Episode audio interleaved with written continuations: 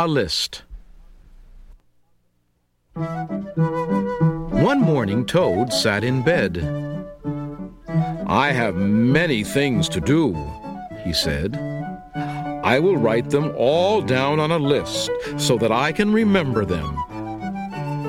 Toad wrote on a piece of paper a list of things to do today. Then he wrote, Wake up.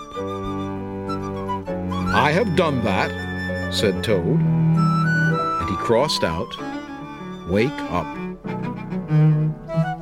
Then Toad wrote other things on the paper eat breakfast, get dressed, go to Frog's house, take walk with Frog, eat lunch, take nap, play games with Frog, eat supper, go to sleep.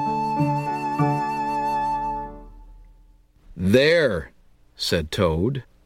Now my day is all written down. He got out of bed and had something to eat. Then Toad crossed out, Eat breakfast. Toad took his clothes out of the closet and put them on. Then he crossed out, Get dressed. Toad put the list in his pocket. He opened the door and walked out into the morning. Soon Toad was at Frog's front door. He took the list from his pocket and crossed out, Go to Frog's house. Toad knocked at the door.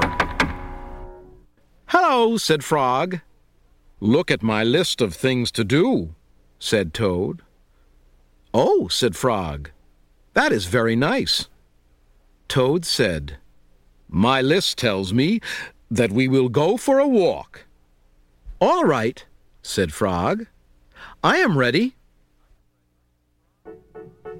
Frog and Toad went on a long walk.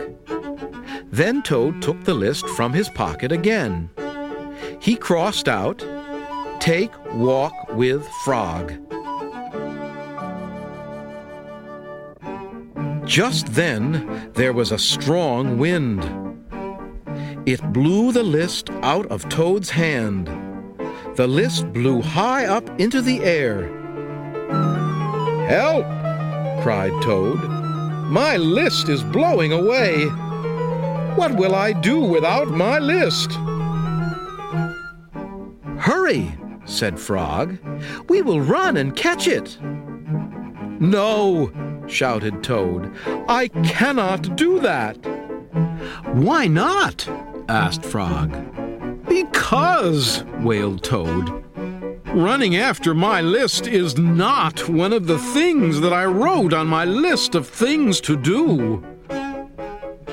Frog ran after the list. He ran over hills and swamps, but the list blew on and on.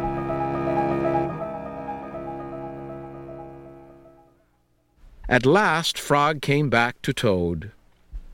I am sorry, gasped Frog, but I could not catch your list. Blah, said Toad. I cannot remember any of the things that were on my list of things to do. I will just have to sit here and do nothing, said Toad. Toad sat and did nothing. Frog sat with him. After a long time, Frog said, Toad, it is getting dark. We should be going to sleep now. Go to sleep, shouted Toad. That was the last thing on my list. Toad wrote on the ground with a stick, Go to sleep. Then he crossed out, Go to sleep. There, said Toad.